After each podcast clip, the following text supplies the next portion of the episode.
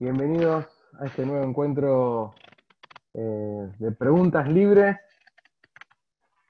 y respuestas más libres junto a Rab Saka.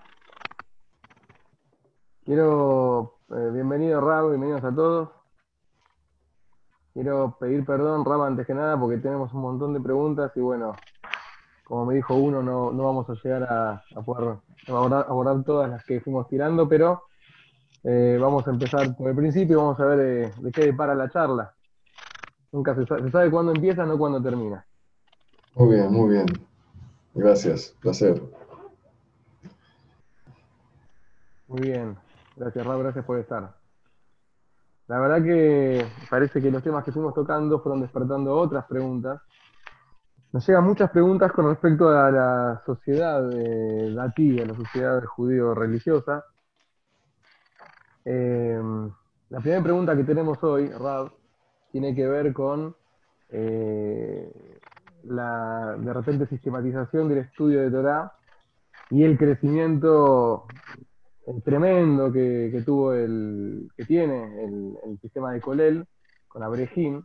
La pregunta es, ¿es correcto desde el punto de vista de la Torah que muchos Abrejim, estudiantes eh, grandes, sean ayudados económicamente cuando quizás podrían realizar trabajos dentro del mismo aspecto Kodesh, como ser por ejemplo de Moreo Rab, la pregunta es, eh, con respecto al estudio de Torah, eh, con un sueldo, con, una beca de estudio, una persona grande que a veces tiene una familia a cuesta.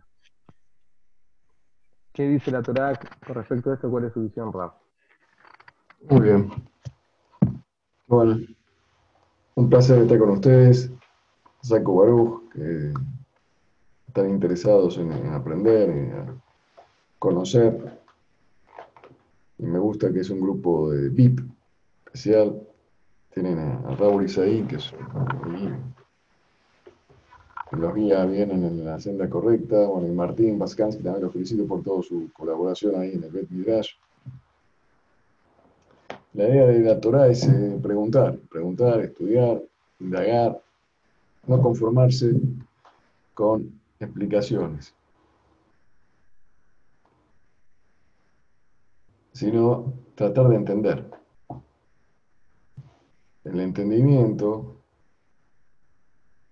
la falta de entendimiento no tiene que privarnos a nosotros de, cumplir. Uno va a un médico, si no entiende cómo funciona el antibiótico que le está eh, recetando, no es motivo para que deje de tomarlo. Si quiere aprender, bárbaro, pero en el cumplimiento de la, la dieta o de, la prescripción que le da el médico lo tiene que cumplir. Nosotros también así con la Torah. Vemos muchas cosas que nos llegan, nos presentan muchas preguntas, pero no por eso uno tiene que, que dejar de confiar en el padre, en el abuelo, en la familia, en la tradición, en Masoret. Tenemos preguntas porque somos personas nuevas y no pasamos eh, la experiencia que tienen nuestros antepasados, todo un pueblo, es la experiencia de un pueblo. Entonces, uno aparece ahora, empieza a abrir los ojos, ve lo que hay y no le cierran algunas cosas. Está muy bien las preguntas, pero no es motivo para dudar. Ahora bien, también hay que comprender que eh, la religión, la Torah, eh, cuando se, se revela al mundo, se torna un asunto sociológico, porque está manejado por los hombres. Fíjense que eh, los, el Midrash que dice que cuando Boreolam quiso darle la Torah a Moshe Rambeno a Israel, al mundo en realidad, para todo el mundo era, Los malajín, los ángeles, no querían que Dios le entregue la Torah al pueblo de Israel. No quería que Dios revele la Torah a los hombres, a los seres humanos. Y Moshe empezó a decir, pero escúchenme, ustedes, ¿para qué quieren la Torah? La Torah dice respeta a tu padre y a tu madre. ¿Acaso en los, en los ámbitos celestiales del mundo espiritual existen padre y madre. Dice, no matarás, ¿acaso existe? Se puede matar. Ustedes matan, ustedes roban. Todos los mandamientos, la Torah, lo que dice la Torah, la filosofía, las ideas, las prácticas, todo, todo, es para el ser humano, le dice, no es para que quede acá en el cielo, en el mundo espiritual, en el mundo de las ideas. Entonces, bueno, los ángeles dijeron, sí, la verdad tenés razón, y, bueno, al final Dios eh, entregó la Torah a Moshe y los ángeles no, no interpusieron, no hicieron más piquete, no, no se interpusieron más. La pregunta es, ¿cómo puede ser que los ángeles están diciendo, no, la Torah, ¿cómo se la vas a dar al ser humano? Si la Torah es para el ser humano, ¿qué, qué, abamina hay? ¿Qué eh, consideración tenían los ángeles como para tener eh, el, derecho a quedarse con la Torah? Si la Torah no tiene ningún sentido que esté, que esté con Dios, tiene que estar con los hombres. ¿Cuál es la, la el mensaje de este Midrash. ¿Cuál es el mensaje de este Midrash? Porque el Midrash tiene un mensaje, no es que los ángeles vinieron y le dijeron y Moshe contestó. Acá hay toda una enseñanza de los jajamim en forma de relato. No es que esto pasó. Así, literalmente. O aunque pasó, no es lo esencial de la historia. La historia esencial de este relato agádico es transmitirnos que los ángeles, que, que los jajaminos están transmitiendo, ojo, los ángeles no quieren que la Torah llegue a la tierra. ¿Por qué? Porque los hombres la van a tergiversar, le van a poner su sello, le van a dar su forma, la van a moldear, la van a adaptar, la van a cambiar, le van a poner minagim, le van a poner costumbres que no son costumbres. Si una persona de hace dos mil años judíos se levanta hoy y viene a una comunidad nuestra de hoy, no va a saber que somos Yehudim quizá no se va a dar cuenta. Todas las tefilot que hacemos hoy, antes de la época del San Knesset que no existían. Si viene, por ejemplo, no sé, el rey Hiskiyahu Amelech, y entra a un Betacneset, ¿qué están diciendo acá? Si David Amelech viene y entra y dice, ¿cómo estamos usando mis Teilim para hacer las de Mirot? O sea, es, el mundo va cambiando, se va adaptando, se va y a veces las costumbres que se establecen no son correctas, a veces son correctas, a veces sirven, a veces sirven para proteger, como una valla, los jajamim hicieron vallas para no transgredir la Torá. Pero a veces el pueblo, la gente, establece costumbres, actitudes que no son aceptadas por los jajamim o no son correctas o, no, o, son inocuas. Inocuas significa que no, no sirven para nada. Entonces, eh, no, se nos presenta una realidad que genera, como ustedes dicen, estas preguntas. Preguntas dice que, ¿cómo puede ser tal cosa? ¿Cómo puede ocurrir en la sociedad? Porque la Torah está en la sociedad, está en, un ámbito eh, sociológico. Y la pregunta no es contra la Torah, sino la pregunta es contra la gente. Entonces, después de esta introducción, hay que tenerlo muy en cuenta. ¿Sí? Que, en primer lugar, la Torah era un asunto que sabían los malajim, Dios, que se va a tergiversar un poco. Segundo, que ten en cuenta que hay un, proceso histórico de adaptación, que las cosas eh, se cambian por culpa del hombre.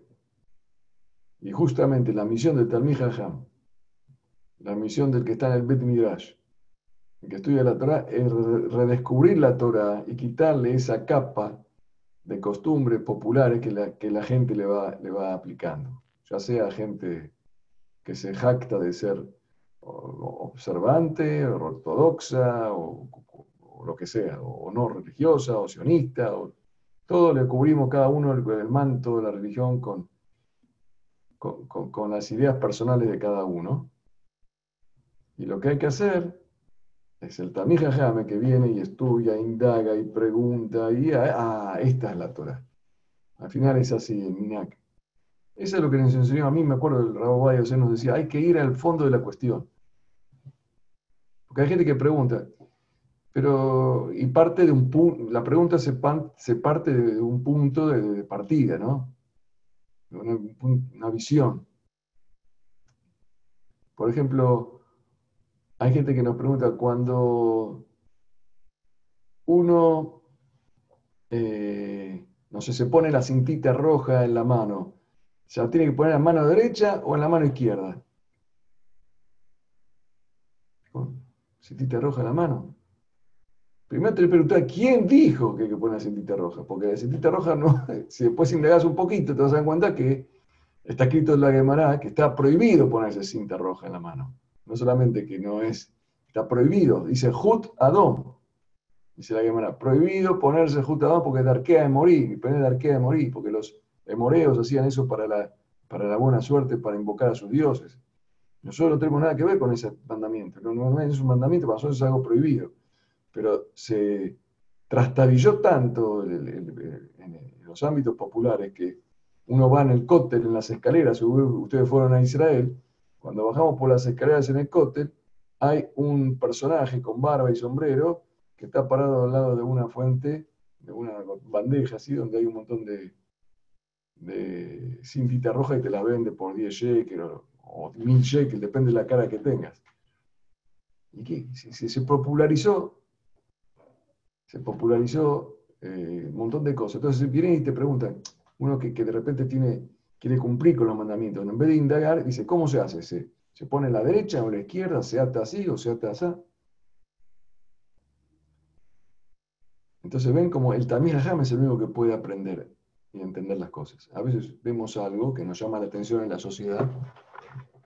Y dice, ah, pero ¿cómo puede ser lo religioso? Lo religioso, ¿qué tiene que ver? Los religiosos también son seres humanos y también adquieren vicios sociales no por maldad, sino por situaciones históricas, coyuntura de las, de las experiencias, de, las, de los, de los acontecimientos, van generando un tipo de, de, escenario que no es lo ideal, pero bueno, a veces es eh, así.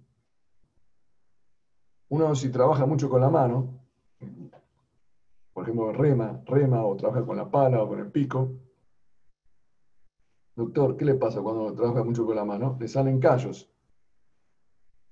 Entonces dice, ¿por qué se pusieron callos estas personas? ¿Por qué los que trabajan con el hacha y cortan la mano se ponen callos? No, no es que se los pusieron los callos. Los callos salieron porque trabajaron a, a consecuencia. No es que lo ideal del ser humano es que tenga callos. Surgen los callos. Entonces, a ver, siendo la pregunta concreta, Uri, a ver si me la retomás para que, porque se habrán perdido algunos en la pregunta.